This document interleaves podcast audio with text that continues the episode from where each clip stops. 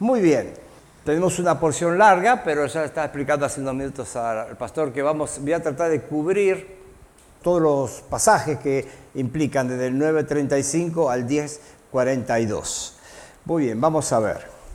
Pero quiero así hacer un pequeño, repaso para que entendamos por qué llegamos al capítulo 9, versículo 35. No es una cosa muy profunda que les diga que antes del 9.35 hay 8 capítulos y 34 versículos del 9, ¿no es cierto? Así que vamos a empezar, vamos a hacer un breve repaso.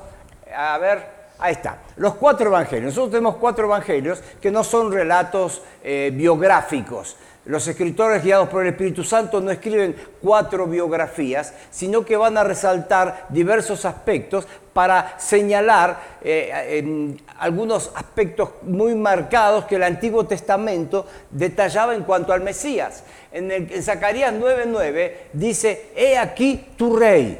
Y Mateo escribe un mensaje directamente para el pueblo de Israel señalando que Jesús es el rey. Ellos esperaban a su rey, a su Mesías. Entonces, eh, de esa forma, por eso uno puede ver que Mateo, como ningún otro, hace muchas referencias al Antiguo Testamento, muchas citas, porque él está mostrando que pese a que Jesús, pese a que Jesús murió, pese a que el reino prometido no se estableció, sin embargo Jesús es el Mesías. ¿Eh? es el Mesías. Lo mismo los, otros evangelistas tienen otro propósito. Marcos, tomando el versículo de Isaías 42.1, donde dice, he aquí tu siervo, va a mostrarnos en Jesús el siervo obediente de Dios. Muchas veces eh, al terminar un capítulo y comenzar el siguiente, Marcos va a decir, e inmediatamente, e inmediatamente, porque es un siervo obediente, inmediatamente, ¿eh? el siervo obediente de Dios. Zacarías 6.12 habla de que el Mesías sería un hombre. Y Lucas enfatiza la humanidad de nuestro Señor. Es Dios se hizo hombre. Nosotros vemos que Mateo hace una genealogía en el capítulo 1, comenzando con Abraham, a quien Dios le prometió la tierra, pasando por David, a quien Dios le prometió el trono, pero Lucas hace algo diferente. Desde Jesús retrocede para llegar hasta Adán. Porque lo que quiere mostrar Lucas es que como cualquier humano, Jesús viene de Adán en un sentido, porque María, su madre, es quien le comunicó la humanidad.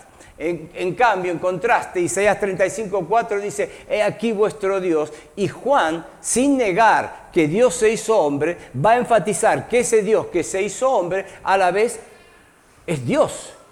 Entonces no vemos genealogía en el Evangelio de Juan, sino vemos que Juan comienza diciendo, en el principio era el verbo, el verbo era con Dios y el verbo era Dios. La eternidad la eternidad de Dios. Así que estamos en Mateo, el Evangelio en el cual el Espíritu Santo guía a aquel eh, cobrador de impuestos a hablar de, Jesús pensando en los judíos que necesitan darse cuenta que cometieron el terrible error y el terrible pecado de rechazar a su Mesías.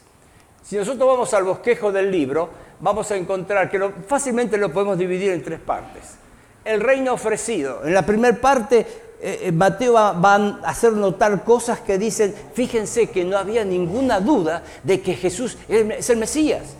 Y vamos a ver, ya lo vamos a ver enseguidita, la sección concluye, ven, con la, parte que, que, vamos a estudiar en estos días, llega hasta el 11.1. La actitud de Israel frente al Mesías, el Señor fue rechazarla. Entonces, la promesa del reino no se cumplió. Israel fue descalificada, fue puesto a un lado. El programa de Dios para Israel de pronto se detiene, no se suspende. No se suspende porque el pacto de Jehová con Israel, con los padres de la nación, fue un pacto incondicional. El rechazo que ellos hicieron de su Mesías lo único que hace es detener el reloj de Dios y pronto ese reloj va a volver a, a funcionar. Pero el reino ha sido postergado y la iglesia es revelada. Eh, Israel tenía un privilegio tremendo de ser el medio por el cual el mundo conociera a Dios. Pero en su fracaso, Dios dice, sobre esta roca edificaré mi iglesia. ¿Mm? Entonces, seguimos. Derechos.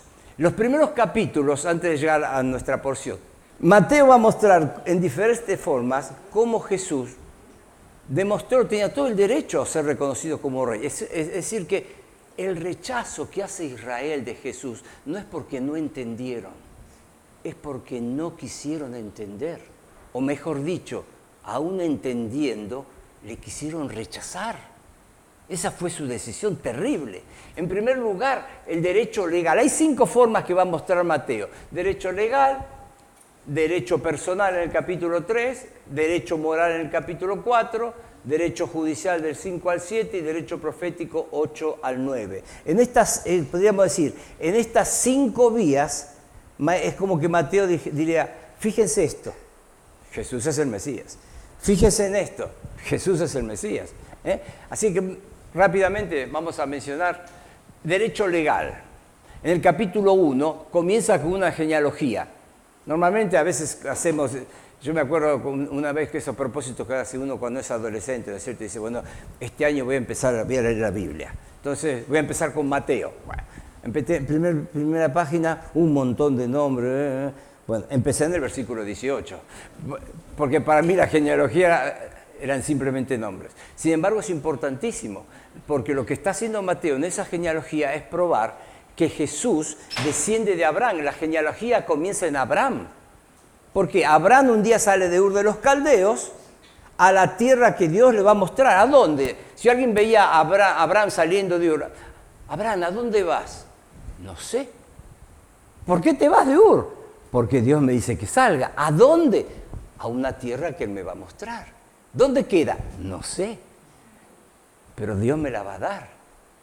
Entonces en la genealogía Mateo muestra que el Mesías desciende de Abraham, pero no solo eso, también de David. Porque David cuando estaba por, morir, Dios hace un pacto con él, lo que conocemos como el pacto davídico.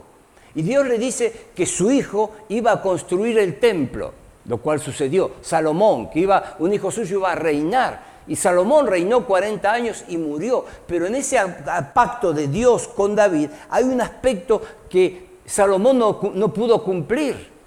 ¿Eh? Y es cuando Dios le dice que se va a levantar un hijo suyo y que va a reinar y va a establecer un reino perpetuo. Recordemos que en el idioma hebreo, eh, griego, no existían expresiones tales como bisabuelo, bisnieto, tatarabuelo, tataranieto. Entonces, hijo implicaba el hecho de ser descendiente cuando de pronto algunas personas en el Evangelio hay incidentes donde algunos decían, Jesús, hijo de David.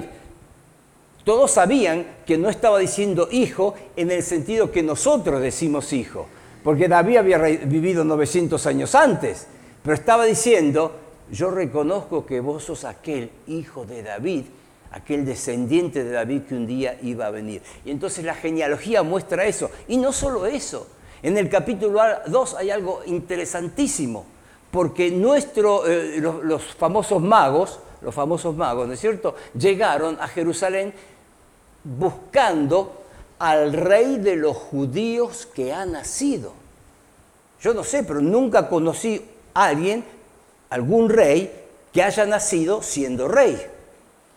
Cuando nacen, son príncipes hasta que en algún momento, por la muerte del rey o porque el rey abdica al trono, lo coronan como rey. ¿No es cierto? Pero Jesús nació rey. Él no iba a recibir la posición de rey de alguien. Nació rey. ¿eh? En segundo lugar, hemos visto el derecho personal y ahí tenemos el momento del bautismo. Juan el Bautista estaba predicando, él fue el primero en hablar del tema del reino. Arrepentíos que el reino de los cielos se ha acercado. Ha sido una cosa totalmente insólita. Se va al desierto y predica en el desierto. Uno pensaría que tendría que venir a la ciudad donde estaba la gente. Pero se produce tan revolución que la gente salía de las ciudades y se iba a buscar a ese loco que estaba en el desierto, vestido como se vestía Elías, eh, con ropa de piel de camello, un cinto, se ve que tenían el mismo sastre, ¿no es cierto? Entonces, ¿y qué decía él? Arrepentíos que el reino de los cielos se ha acercado.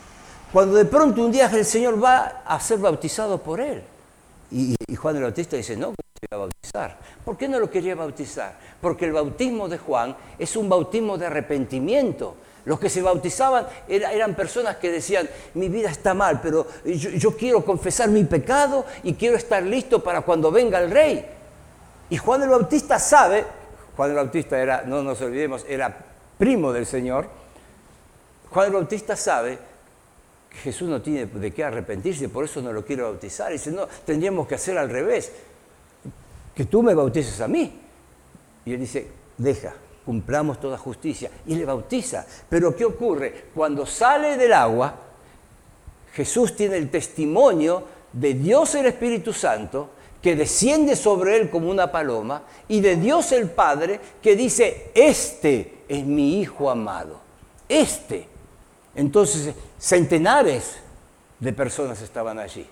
Imagínense, podemos imaginar cómo eso corrió, cómo eso ocurrió. Entonces, eh, el testimonio de la misma deidad acerca de la segunda persona de la Trinidad. Así que derecho legal, derecho personal, derecho moral, pero algo más. Importantísimo al entender este tema es, porque hay mucha confusión. En algunas iglesias confunden este tema del reino. Y algunas canciones, que a veces cantamos sin pensar exactamente lo que cantamos, este, confunden el tema del reino. No estamos viviendo la época del reino. Está bien que el Señor puede reinar en mi corazón, Sí, yo le reconozco como Salvador, como mi rey. Eso no es incorrecto, pero no está reinando hoy en la tierra. Juan dice que el mundo entero está bajo el maligno, 1 Juan 5, 19. Entonces, cuando Juan el Bautista está hablando del reino de los cielos, es el cumplimiento del pacto davídico, es el hecho de que ese hijo que Dios le prometió a David estaba en la tierra y estaba dispuesto a establecer el reino un reino terrenal, reinando desde la ciudad de David, Jerusalén, sentado en el trono de David. Es un reino terrenal y no espiritual. Es un reino literal y no figurado. No es correcto hacer a la iglesia destinataria de las promesas de Israel, dadas a Israel. Hay una, una digamos, una posición que algunos llaman la teoría de la sustitución, que dicen, a causa del rechazo de Israel, de su Mesías, todas las promesas que eran para Israel ahora se aplican a la iglesia. Y no es así, no es así. Dios tiene su plan para Israel y tiene su programa para la iglesia. Y eso lo podemos ver en 1 Corintios 10, 32, donde ahí se habla de la humanidad, cómo se divide. Eh, eh, la iglesia, los judíos y los gentiles. Sigue y ya ha pasado mucho tiempo desde aquel rechazo. Entonces, derecho moral en el capítulo 4. Y aquí es maravilloso. Ustedes saben, los gobernantes de la tierra, a veces por sus estudios, su experiencia, tienen capacidad para, para gobernar, pero raramente tienen condiciones morales para gobernar. El Señor mostró derecho moral porque Él fue tentado tres veces por Satanás mismo y esa triple tentación, la victoria del Señor frente a la tentación, que no podía ser otra, porque nuestro Señor no podía haber pecado. La tentación no fue para ver si Jesús pecaría o no, la tentación fue para demostrar que Jesús no podía pecar, porque Él no tiene naturaleza que responda a los estímulos externos. E imaginemos, a ver, quiero explicarles. Mi cuerpo es como, no sé dónde está la luz, pero imagina, alguien entró acá, apretó un botón y se prendió todo esto, ¿no es cierto? En el caso del Señor, es como si hubiésemos tenido todo esto, si hubiésemos tenido la llave de luz y no hubiésemos puesto los, cables. Yo prendo, pero no hay un circuito que... yo soy electrotécnico, ¿no? y un término que usamos en electricidad es que el circuito se excita. Claro, porque hay corriente eléctrica que circula por él, pero acá no hay. Entonces, en ninguna forma, en ninguna forma Jesús podía pecar. Me acuerdo este, hace, buenos, unos buenos años, en época del presidente Clinton en Estados Unidos, este, nosotros teníamos un presidente en Argentina que, bueno, más o menos era lo mismo. y entonces, en una conferencia de prensa, me acuerdo que estaba el presidente hablando y algún periodista le dijo, presidente, ¿usted qué opina de lo que pasó con el presidente Clinton y esa señorita que trabajaba en la Casa Blanca? Y este presidente que teníamos, que era un desastre en su vida privada, dijo así, los gobernantes deben ser juzgados por sus actos de gobierno, no por su vida privada. La vida privada es privada. ¿Por qué? Porque desde el punto de vista moral no cumplía los requisitos.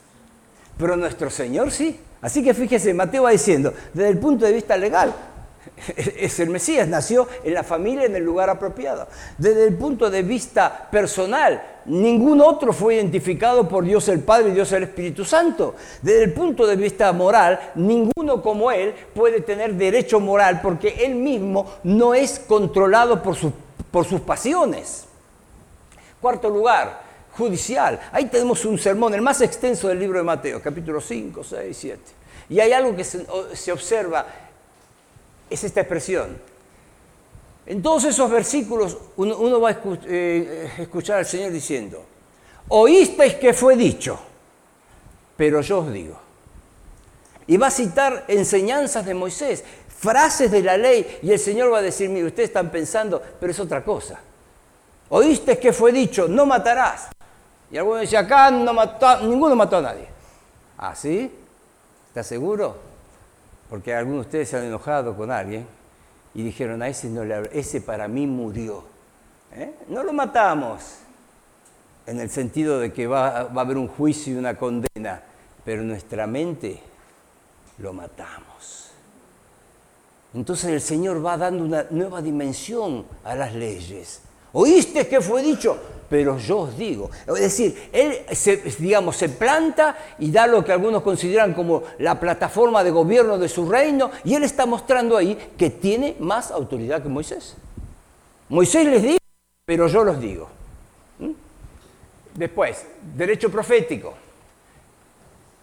El Señor hizo lo que los profetas dijeron que el Mesías haría. Isaías 35 dice, entonces los ojos de los ciegos serán abiertos y los oídos de los sordos se abrirán. Entonces el cojo saltará como un ciervo, cantará la lengua del mudo, porque aguas serán cavadas en el desierto y torrentes en la soledad. Y en estos dos capítulos, 8 y 9, Mateo va a registrar milagros y milagros y milagros. No necesariamente que se hicieron uno atrás de otro, sino que Mateo lo lo fue agrupando para demostrar eso, que el Señor cumplió con lo que los profetas habían anunciado. Nosotros tenemos en el capítulo 8, comienza con la curación de un leproso, sigue, la, eh, con, el criado de un, centurión que le dice, no, no vengas a mi casa porque yo no soy digno, vos decís que se, que se cure y, mi, y, mi, criado se va a curar.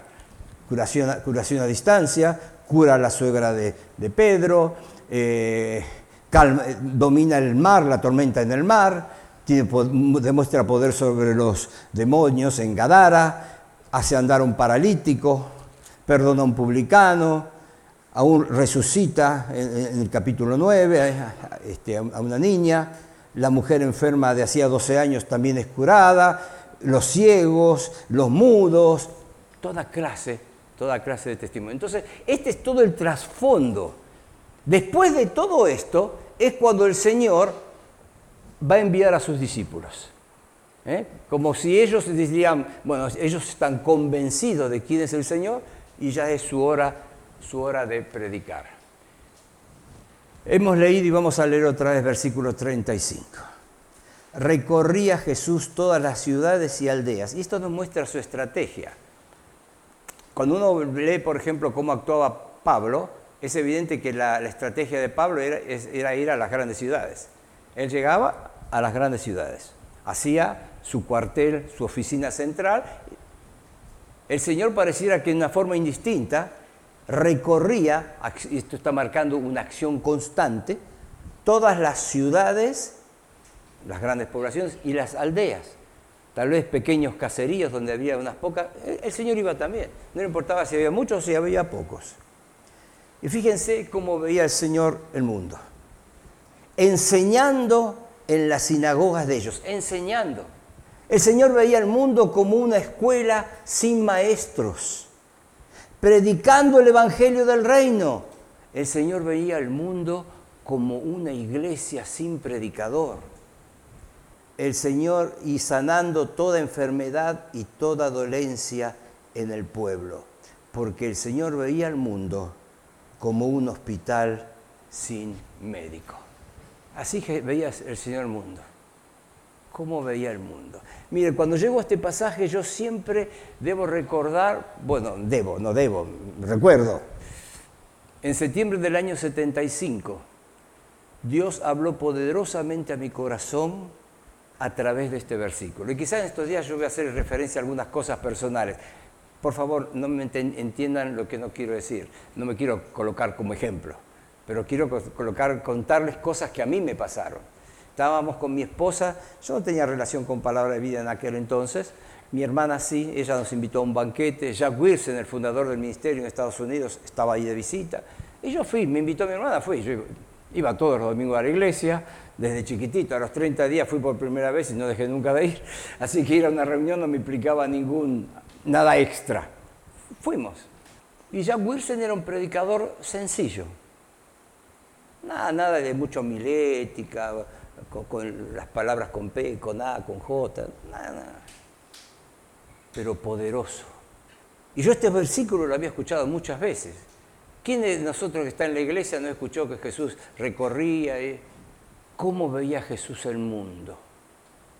Porque dice, al ver las multitudes tuvo compasión de ellas, tuvo compasión de ellas. Y ese hombre de Dios paró y hizo una pregunta que me taladró el corazón él dijo, ¿cómo ves el mundo? ¿Cómo vemos a aquellos que nos rodean y están sin Cristo? ¿Cuál es nuestro pensamiento en cuanto a aquellos que están lejísimos, nunca vamos a llegar, pero también necesitan de Cristo? Y yo sentí algo así parecido a una cachetada, porque yo estaba en la iglesia, era maestro de escuela dominical, dirigía el coro de la iglesia, hacía algunas cosas, pero en cuanto a mi sentimiento, mi forma de ver el mundo y a los perdidos, un cero, un cero, un cero. Yo no podía decir que tenía esta actitud del Señor de pensar, la gente cómo está tan desorientada, necesita una enseñanza de la palabra, necesitan que les hablen de Dios, necesitan ser tener un corazón sanado. No sabía, no, estaba tan, tan lejos de eso. Y al llegar al versículo 36, el Señor dice que tuvo compasión, tuvo compasión de ellos. Tuvo compasión. Es interesante, en Isaías 54 dice, por un breve momento te abandoné, pero no te recogeré con grandes, pero te recogeré con grandes misericordias con un poco de ira, escondí mi rostro de ti, por un momento, pero con misericordia eterna tendré compasión de ti, dijo Jehová tu redentor. Compasión. Fijándome en el diccionario, el diccionario dice que compasión, me llamó la atención la definición que encontré, es la más sublime demostración de amor de amor. El Señor tuvo compasión. Pero realmente cuando aquellos que conocen el idioma, el original, dicen, que habla de las entrañas, así como nosotros hablamos del corazón como el centro de nuestras emociones, ellos hablaban de, de, sus entrañas. Y de alguna forma lo que está diciendo es que todos sus órganos se conmovieron cuando vio, el Señor la gente en esta condición. ¿Por qué? Porque estaban desamparadas y dispersas como ovejas que no tienen pastor. Siglos antes, siglos antes, a través del profeta Ezequiel, Jehová dijo así, fíjense, voy a leerles en Ezequiel 34, versículo 2. Hijo de hombre, profetiza contra los pastores de Israel, profetiza y di a los pastores, así ha dicho Jehová el Señor, ay de los pastores de Israel que se apacientan a sí mismos. No apacientan los pastores a los rebaños. Coméis la grosura y os vestís de la lana, la engordada degolláis, mas no apacentáis a las ovejas. No apacientan a las ovejas, se alimentan a sí mismos. Y ese es el estado que ve el Señor. Ovejas explotadas, agotadas, ovejas sin pastor. Y tenemos tres parábolas en el Evangelio que nos muestran la compasión del Señor. La primera, Mateo 18, Mateo 18, 27. ¿Se acuerdan de aquel rey? Aquel rey que de pronto tiene alguien que le debe 10.000 talentos. 10.000 talentos.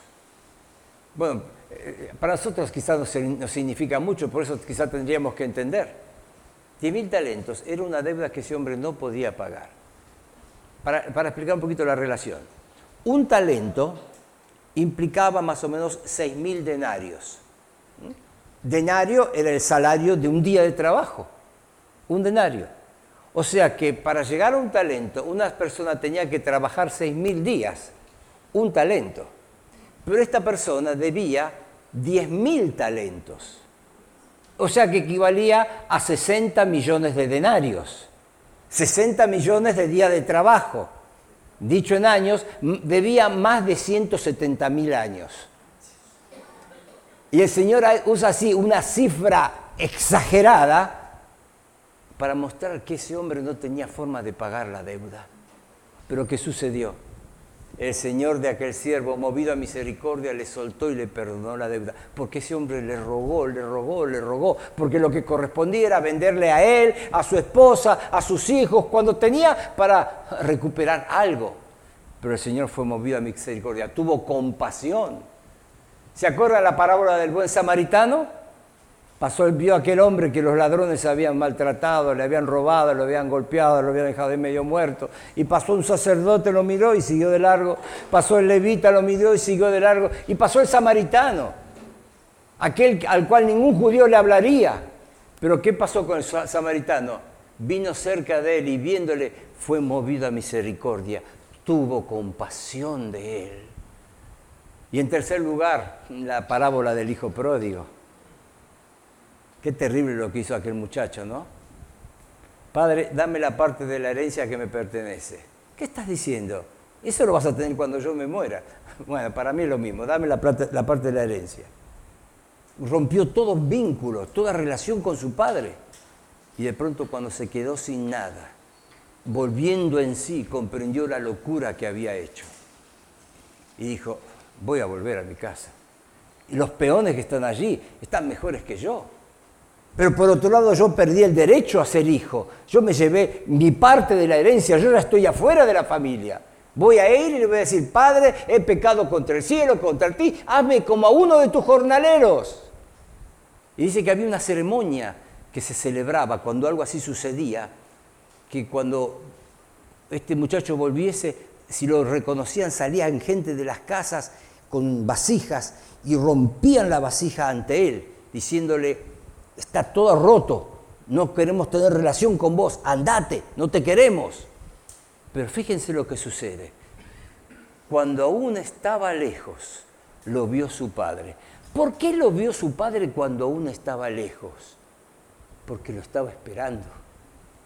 No fue algo casual.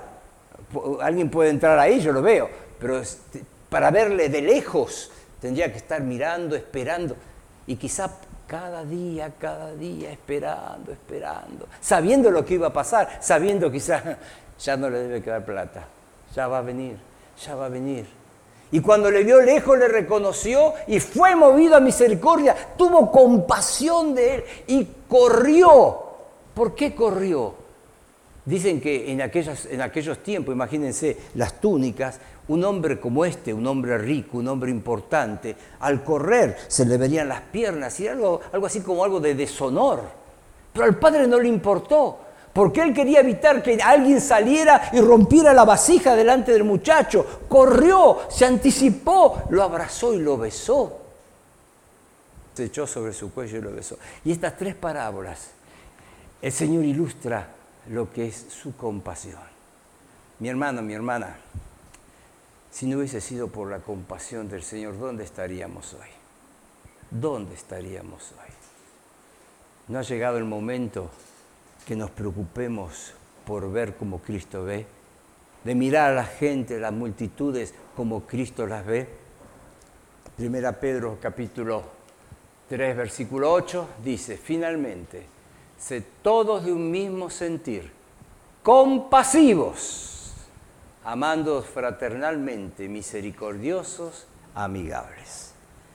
Yo creo que cada uno de estos mensajes es mi oración, que debería ser algo que nos, que digamos de alguna forma nos haga sacar cuentas, que nos permita colocar delante de Dios, examinarnos y ver dónde estamos parados. Sería muy triste que esta conferencia, al final de todos, uno pudiera decir, interesante, recibimos mucha información. Mi intención no es traerles información. Con oración, temor de Dios, quiero traer la palabra de Dios, porque es lo que todos nosotros necesitamos. Y ya estoy terminando, pero quiero decirles, miremos al Señor. El Señor lo dejó todo, se humilló hasta lo sumo, por compasión a nosotros, pobres pecadores. Él fue el rey que nos perdonó la deuda impagable. Él fue el samaritano que nos tomó ahí cuando estábamos tirados al costado del camino, nos curó, nos llevó, pagó por nosotros. Él es el Padre quien corrió y nos abrazó y nos besó cuando volvimos al hogar. Algo así tiene que notarse en nosotros. Lo dice 1 Pedro 3.8. Sé todo del mismo sentir compasivos. Tenemos que orar. Si no lo tenemos, oremos, Señor, necesito tener tu compasión. Necesito ver el mundo como tu Hijo lo vio ese, eh, esa escuela sin maestros, esa iglesia sin predicador, ese hospital sin médicos. Necesito darme cuenta de la necesidad. Cambia mi corazón. Muy bien, vamos a seguir entonces con Mateo capítulo 9 y vamos a leer ahora los versículos 37 y 38. Entonces dijo a sus discípulos, a la verdad, la mies es mucha, mas los obreros pocos. Rogad, pues, al Señor de la mies que envíe obreros a su mies. Rogad. Una acción que viene en forma de orden, una acción que indica un, algo continuo, una, palabra que indica urgencia. Rogad al Señor de la mies que envíe obreros a su mies. Y la realidad es que cuando hablamos de misiones, nuestra idea es que algunos están involucrados, los llamamos misioneros. Pero yo creo que el plan de Dios es que su iglesia y cada creyente en una u otra forma esté involucrada, porque este es el programa de Dios, es el programa de Dios para alcanzar al mundo. Quizá eh, Dios llamando a algunos para salir, quizá a otros llamándolos para orar y seguir orando para que Dios levante. Mañana vamos a hablar también del aspecto del, del sustento, en diversas formas. Dios tiene un lugar para nosotros en la misión, en las misiones. Es importante que nosotros averigüemos cuál es ese lugar. ¿Dónde me quiere usar el Señor en este programa? Su programa para alcanzar al mundo que se llama las misiones. Así que el Señor está viendo una necesidad. La misa es mucha, los obreros son pocos. Es una realidad. Si eso era cierto en aquel tiempo, me da la impresión que todavía es peor hoy. Y creo sinceramente no porque Dios nos llame, es porque muchas veces, dejando de mirar al Señor, dejando de pensar espiritualmente en el paso de fe que hay que dar al obedecer el llamado de Dios, nos hacemos los distraídos. Hace algunos años estaba en una iglesia, se me acercó un hombre y me dijo, yo tengo un llamado misionero. Qué bueno, hermano. Sí, hace unos 13, 14 años Dios me llamó. Yo sé que tengo que estar en el campo misionero, pero en aquel momento era recién casado, después las, las nenas chiquitas, estamos esperando, pero yo en algún momento voy a salir. Digo, hermano, ¿usted piensa que Dios está esperando que usted se decida? A mí me parece que ya alguien debe haber tomado su lugar. No se puede jugar con Dios. ¿Mm? Entonces, quisiera en diversas formas hacerle pensar en la importancia del hecho de que las almas sean ganadas y darnos cuenta que este es el negocio de Dios a través de los siglos y que nos quiere dar a nosotros una oportunidad de involucrarnos. El Señor quiere que entremos en su negocio, en lo que a Él le interesa. Entonces vamos a pensar un poquito. Ah, está, alguno pensó, le salió mal. Viviana estaba diciendo, mal hecho el PowerPoint. ¿Por qué debemos orar por más obreros? ¿Por qué tenemos que orar por más obreros? Vamos a pensar, pensemos un poquitito para empezar. Algunas buenas razones. En primer lugar, porque hay un mandato que cumplir. El Señor lo dijo.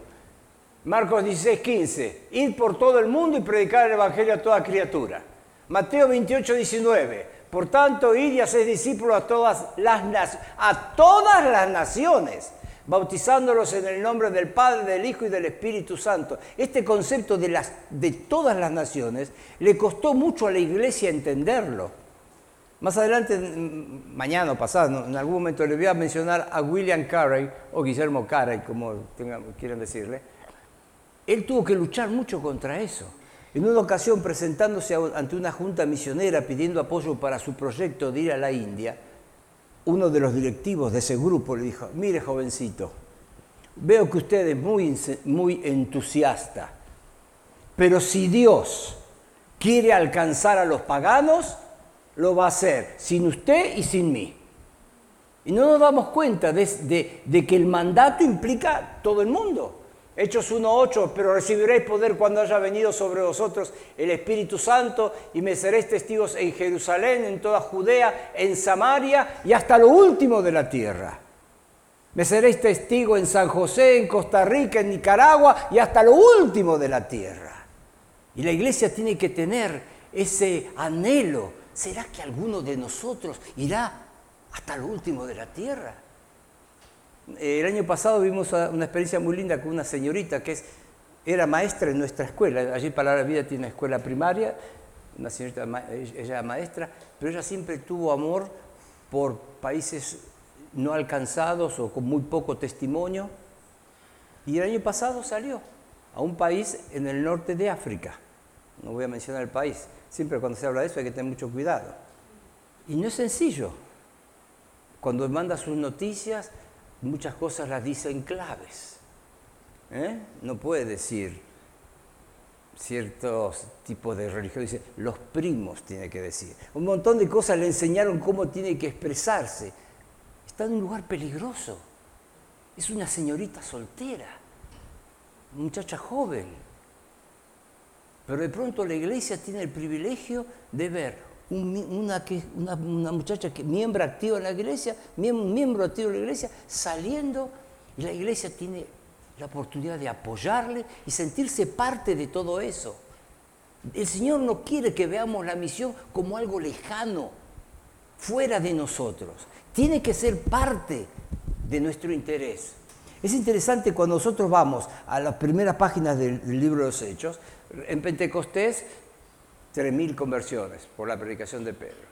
Capítulo 4, 5.000 conversiones. Cuando llegamos al capítulo 5, dice el Evangelio, eh, perdón, el libro de los Hechos, dice algo diferente a lo que uno imaginaría que tendría que pasar. Hechos 5, versículo 12, no, 16, y aún, acá dice que de la mano, 12, aún de la mano de los apóstoles se hacían muchas señales y prodigios en el pueblo, ¿eh? Y dice el 16, y aún de las ciudades vecinas, muchos venían a Jerusalén trayendo enfermos y atormentados de espíritus inmundos y todos eran sanados. Y se calcula que habría una población de 50.000 habitantes en Jerusalén. Entonces, vemos los primeros días de la iglesia primitiva allí en Jerusalén, que lo que está pasando es que en lugar de salir, se va haciendo como una concentración, pero el Señor había dicho otra cosa. Cuando nosotros llegamos al capítulo 8, vemos como el Señor utiliza aún cosas desagradables como la persecución, y dice el versículo 4 del capítulo 8, pero los que fueron esparcidos iban por todas partes anunciando el Evangelio, entonces Felipe, descendiendo a la ciudad de Samaria, les predicaba a Cristo. ¿eh? Eh, eh, Jerusalén, Samaria, ahí está Samaria. Y, un judío que nunca estaría dispuesto a pisar Samaria. Hace algunos años me regalaron un viaje a Israel. Y cuando estábamos en el viaje le dijimos a nuestro guía, ¿se puede conocer, está todavía el pozo donde el Señor habló con la mujer samaritana? Y nuestro guía dijo, sí, está, hay agua en él, sí se puede. Dice, es muy fácil llegar. Yo les puedo indicar, pero yo a la tierra de los samaritanos no voy. Imagínense, hace 20 siglos. Pero aquí tenemos a Felipe, un hombre lleno del Espíritu Santo, y entre paréntesis, para cualquier obra que se haga en la iglesia se necesita depender del Espíritu Santo de Dios. Esos muchachos llenos del Espíritu Santo, como Felipe, como Esteban, cuando los llamaron le dijeron, miren muchachos, hay un problema y pensamos que ustedes son la solución para este problema. Muy bien, porque ustedes son jóvenes llenos del Espíritu Santo. Muy bien, ¿qué hay que hacer? Agarren el cucharón y sírvanle la comida a las viudas. En lo poco fueron fieles y Dios después usó a Felipe para llevar el Evangelio a los samaritanos. Y ahí, ahí comienza a funcionar la cosa como Dios lo quería, saliendo, saliendo. Entonces, seguimos pensando. Tenemos que, tenemos que estar interesados en, el negocio de ganar almas, porque es una demostración de que estamos en Él y en su amor. Primera Juan 2 dice, en esto sabemos que le conocemos si guardamos sus mandamientos. El que dice yo le conozco y no guarda sus mandamientos, el tal es mentiroso y la verdad no está en él. Pero el que guarda su palabra, en este verdaderamente el amor de Dios se ha perfeccionado, por esto sabemos que estamos en Él. Así que si somos obedientes, tenemos que cumplir lo que nos dice. Dios un día nos va a pedir cuentas. ¿Se acuerda la experiencia de Ezequiel? Cuando de pronto Dios le dice, mira, yo te voy a demandar la sangre. Fíjense, cuando yo dijera al impío, de cierto morirás, y tú no le amonestares ni le hablares para que el impío sea apercibido de su mal camino, a fin de que viva, el impío morirá por su maldad, pero su sangre demandaré de tu mano. Pero si tú amonestares al impío y él no se convirtiere de su impiedad y de su mal camino, él morirá por su maldad, pero tú habrás librado tu alma. Tenemos una responsabilidad. El Señor nos va a pedir cuentas. Nos va a pedir cuentas. Con ese familiar que no conoce a Cristo y nunca le hemos hablado, con ese compañero de trabajo, de estudio, con esa vecina. Tantas personas nos rodean. Y misiones implica eso. Implica, para empezar, los que me rodean y no conocen a Cristo. Debo tener esa carga. Además, debemos ser agradecidos. En Segunda Reyes capítulo 7 hay, una historia interesante. Samaria estaba rodeada, sitiada por los sirios. Era una situación terrible, al punto tal, según cuenta el relato bíblico, que dos mujeres, ya, no había para comer, una cabeza de burro se vendía un dineral, y dos mujeres se pusieron de acuerdo en comerse a sus hijos. Un día mataron a uno, un bebito, se lo comieron, y, al otro día la otra mujer fue, llamó al rey Ayer, ayer nos comimos a mi hijo y ahora nos, toca matar al hijo de ella y comerlo, y ella escondió el hijo. Y el rey está desesperado. Esa es la situación que se vivía. Pero de pronto Dios obra de una forma maravillosa.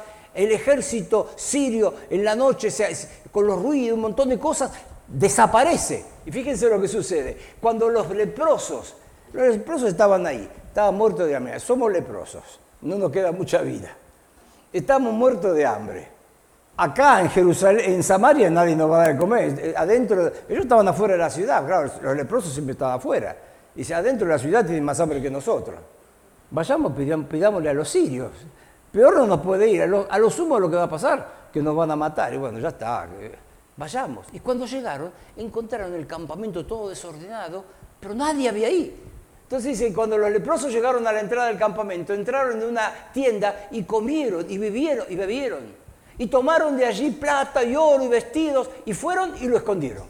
Y vueltos entraron en otra tienda. Y de allí también tomaron y fueron y lo escondieron. Luego se dijeron uno al otro, no estamos haciendo bien.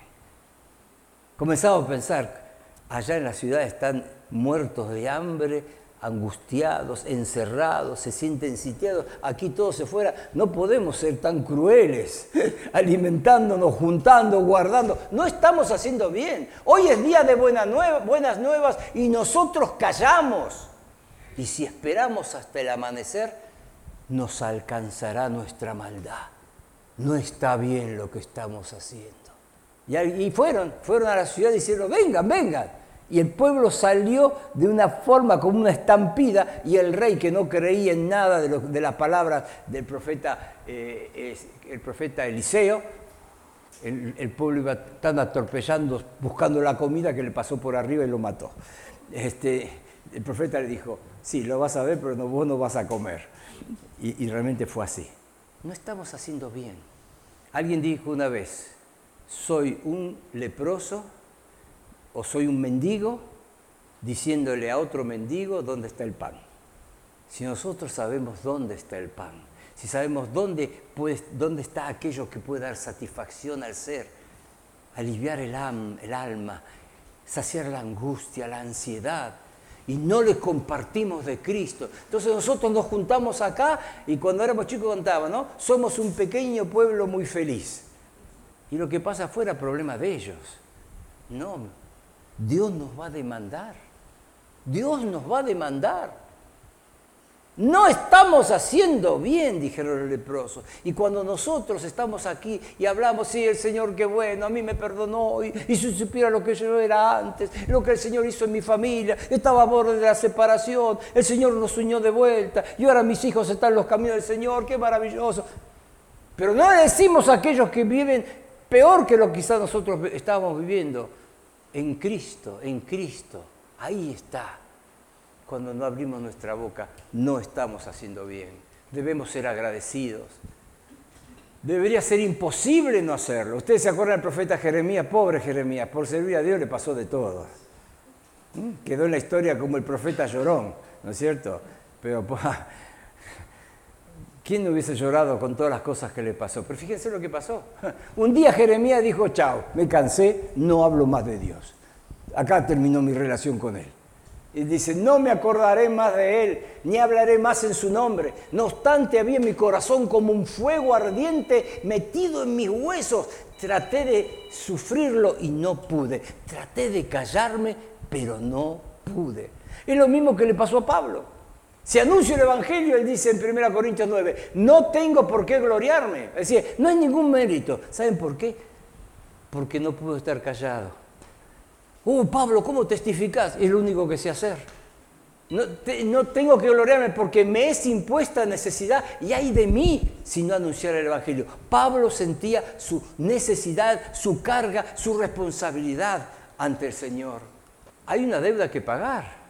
Romanos 1.13 dice, pero no quiero hermanos que ignoréis que muchas veces me he propuesto ir a vosotros, pero hasta ahora he sido estorbado, para tener también entre vosotros algún fruto como entre los demás gentiles, a griegos y a no griegos, a sabios y a no sabios, soy deudor. Pablo dice, estoy hasta aquí de deudas y nunca voy a terminar de pagar mi deuda. Lo que Cristo hizo por mí es tan grande que me genera una deuda que no me van a alcanzar los días de mi vida para pagarla, pero mientras pueda, cada día voy a pagar una cuota de esa deuda. Voy a pagar, me es impuesta necesidad.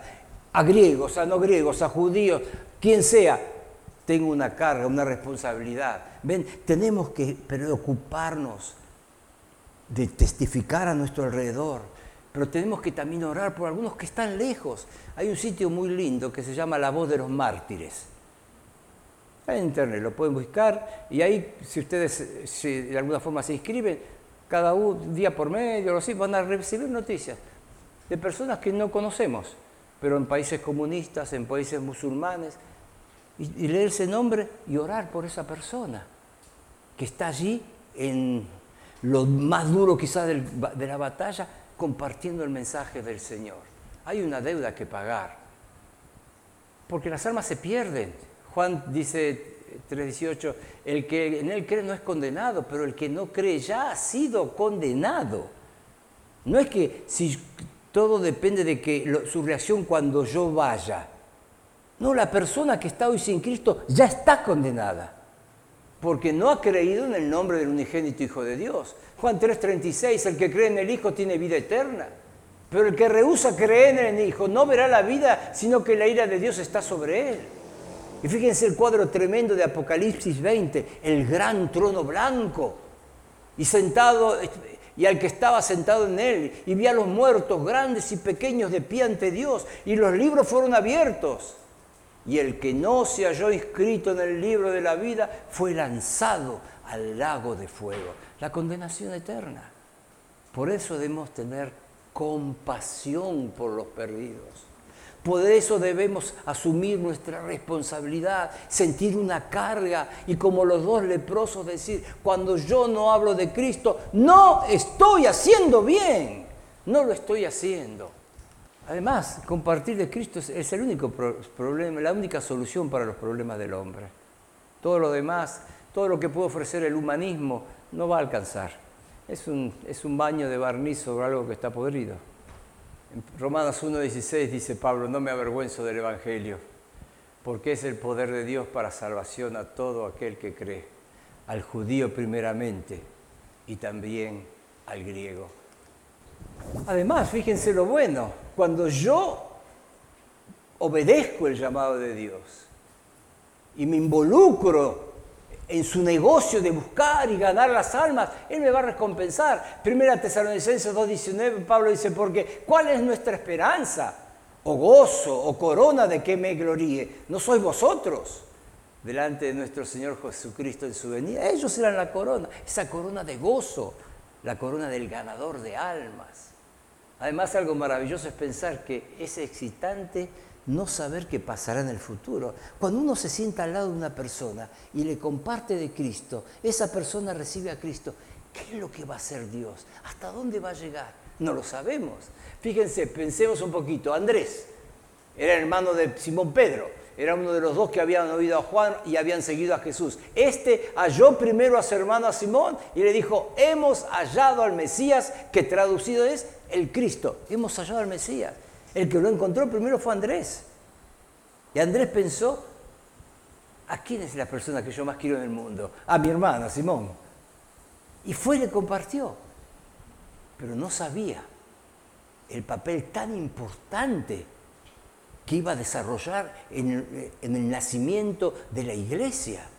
Andrés no se imaginó que en el día de Pentecostés el que iba a predicar y explicar lo que estaba pasando y a causa de sus palabras tres mil personas llegarían a la salvación iba a ser Pedro, su hermano, que siempre hablaba y metía la pata muchas veces, ¿no es cierto?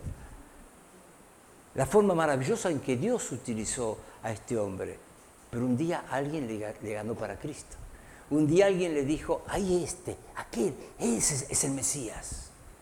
Y eso es maravilloso uno puede testificar a una persona con esa tremenda incógnita. ¿Qué va a pasar ahora con él? Por supuesto, siempre bueno, ¿no?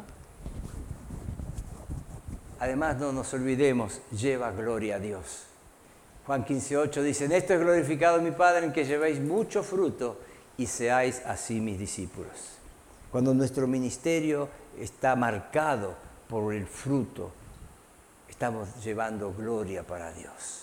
Ahí, está la, parábola de la vid y los pámpanos, el pámpano que está sucio y necesita limpieza para llevar un poco más de fruto, pero el que lleva mucho fruto es el que glorifica a Dios. Y esa debe ser nuestra meta.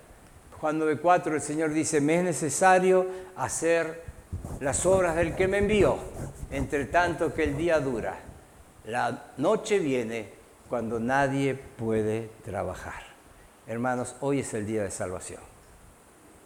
Hoy es el día donde la gente está con un corazón tan lastimado, tan herido, tanta confusión, tanta desorientación, tanta angustia. Y nosotros sabemos cuál es el mensaje que necesitan. Les voy a contar la historia de cuatro amigos. Uno se llamaba Todos, el otro se llamaba Alguien, el tercero se llamaba Cualquiera y el cuarto se llamaba Nadie. Había que hacer un trabajo importante y todos estaba seguro que alguien lo haría. Cualquiera podía haberlo hecho, pero nadie lo hizo. Alguien se enojó porque era el trabajo de todos. Todos creían que cualquiera podía hacerlo, pero nadie se dio cuenta que todos no lo harían. Terminó finalmente con todos culpando a alguien cuando nadie hizo lo que cualquiera debía haber hecho. ¿Con cuál te vas a parecer? ¿A quién te vas a parecer? Romanos 10:14 nos dice, ¿cómo pues invocarán a aquel en el cual no han creído? ¿Y cómo creerán en aquel de quien no han oído? ¿Y cómo oirán sin haber quien le predique? ¿Cómo oirán? El método del Señor es muy sencillo, una forma de orar. Rogad al Señor de la mies que envíe obreros a su mies. Pero quiero decirles algo, cuando oramos como Él nos ordena, veremos lo que Él vio, sentiremos lo que Él sintió, haremos lo que Él hizo.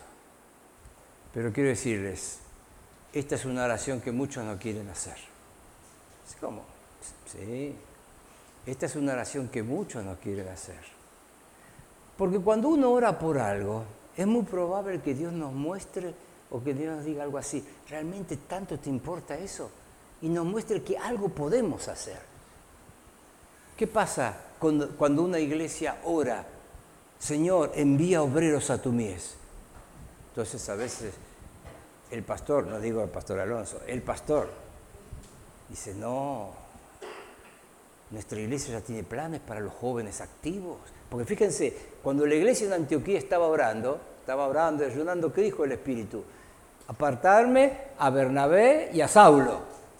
Y, cuando uno lee el versículo de, de, los que estaban ahí en la iglesia, el primero en la lista que aparece es Bernabé, el último es Saulo, y aquellos que entienden el griego dicen, en una lista de nombres, el primero y el último siempre son los dos más importantes. O sea que los hombres más importantes probablemente, quizás los que movían la iglesia, los que participaban en todas las actividades, los que, guiaban a jóvenes más nuevos, eran Bernabé y Saulo. Y el Espíritu dijo, separame a Bernabé y Saulo. ¿Por qué? La iglesia estaba orando. Entonces, esta oración es la que muchos no quieren hacer. ¿Por qué? No, no, la iglesia no está dispuesta. Nosotros tenemos nuestros jóvenes, tenemos nuestros planes para los jóvenes. Y es trágico, ¿no? Cuando a veces la iglesia piensa que es dueña de los jóvenes y frustra lo que es el llamado de Dios para una persona. Eso no debe ocurrir. Pero también hay padres que no quieren hacer esta oración. ¿Qué tal si yo oro y mi hijo termina en la obra misionera? Hace unos días estaba hablando con un muchacho me estaba contando su testimonio este, y, y él me decía, cuando yo le dije a mi madre que quería ser misionero, mi mamá me dijo, yo no me forcé para darte educación para que ahora te mueras de hambre. Entonces, no, no. ¿Eh? Entonces, a veces la iglesia ahora, Señor, envía obreros, envía obreros a tu mies de la iglesia que está a 10 cuadras. Señor, envía jóvenes a la obra misionera del hogar del otro hermano que tiene cinco hijos, yo tengo uno solo. Entonces no queremos hacer esa oración.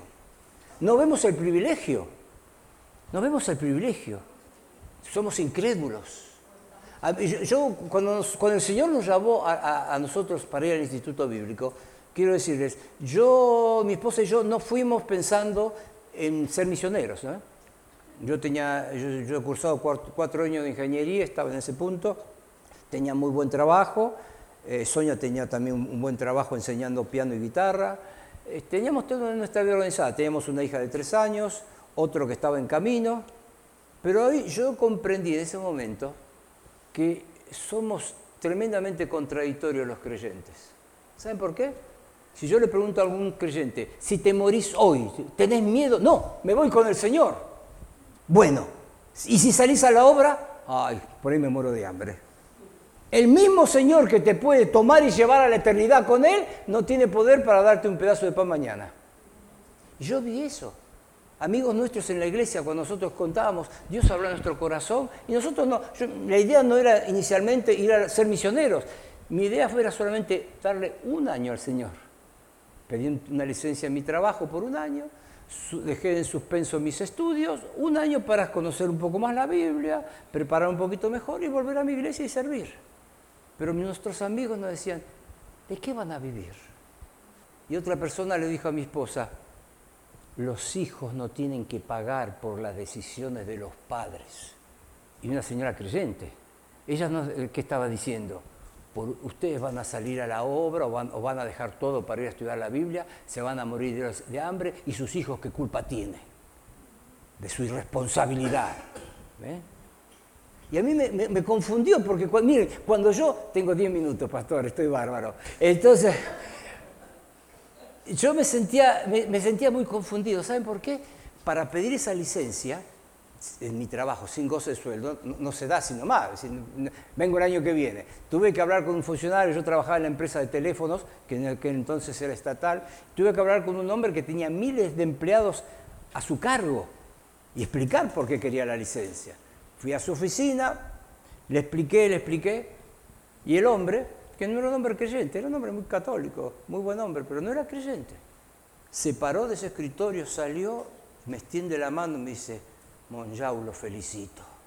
Algunos a veces pensamos que la juventud está perdida, pero cosas como esta nos hacen ver que no es así. Entonces yo tenía los inconversos, me felicitaban y los creyentes me, me pinchaban el globo. ¿No es así?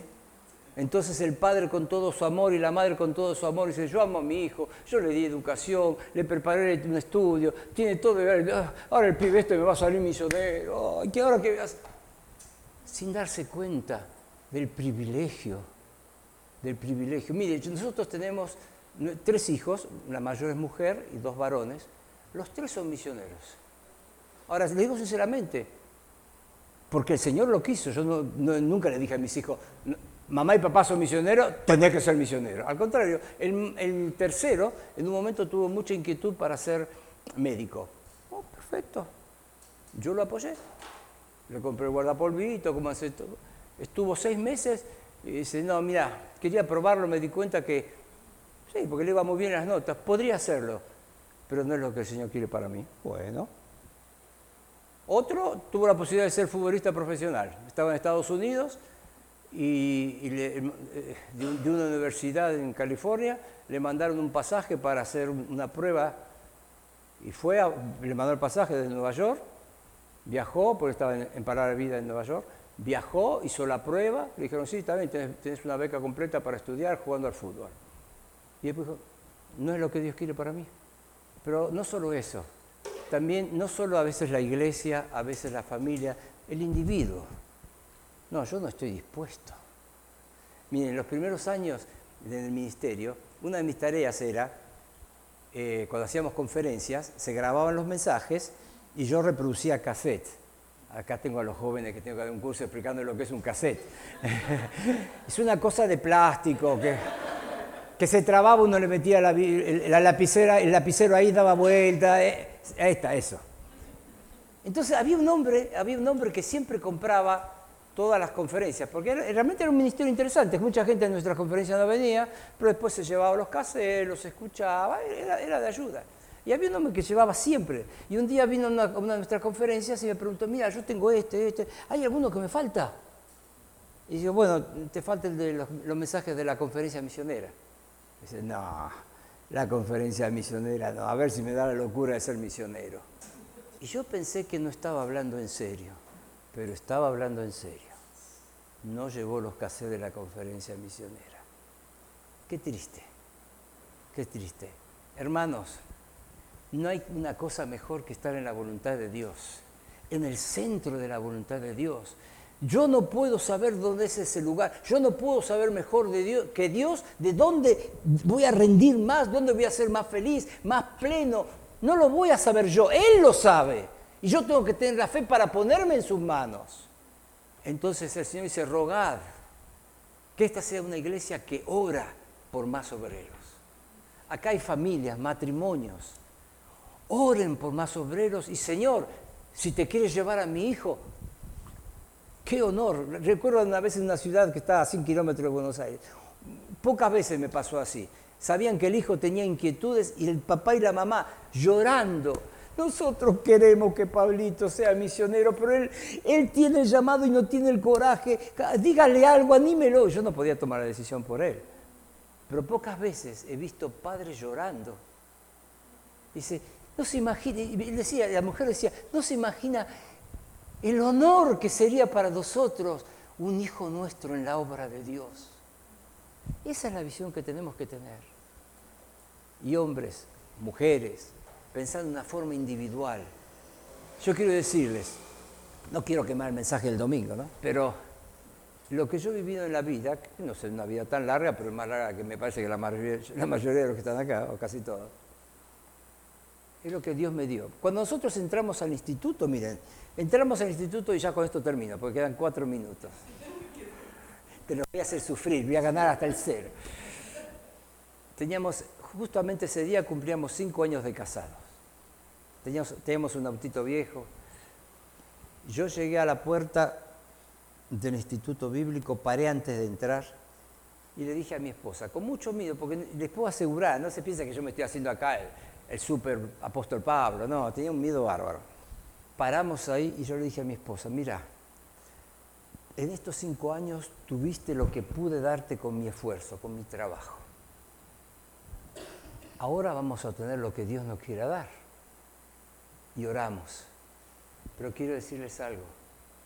Lo que Dios nos ha dado en estos años de, servicio a Él es mucho más de lo que yo podría haber conseguido con mi trabajo. Porque Dios es bueno, porque Dios no es deudor. Así que rogad al Señor de la mies que envíe obreros a su mies y que haya en mi corazón, en tu corazón, la actitud correcta. Señor, es la iglesia. Señor, es de nuestra familia. Señor, soy yo. Acá estoy, Señor. Que el Señor les bendiga.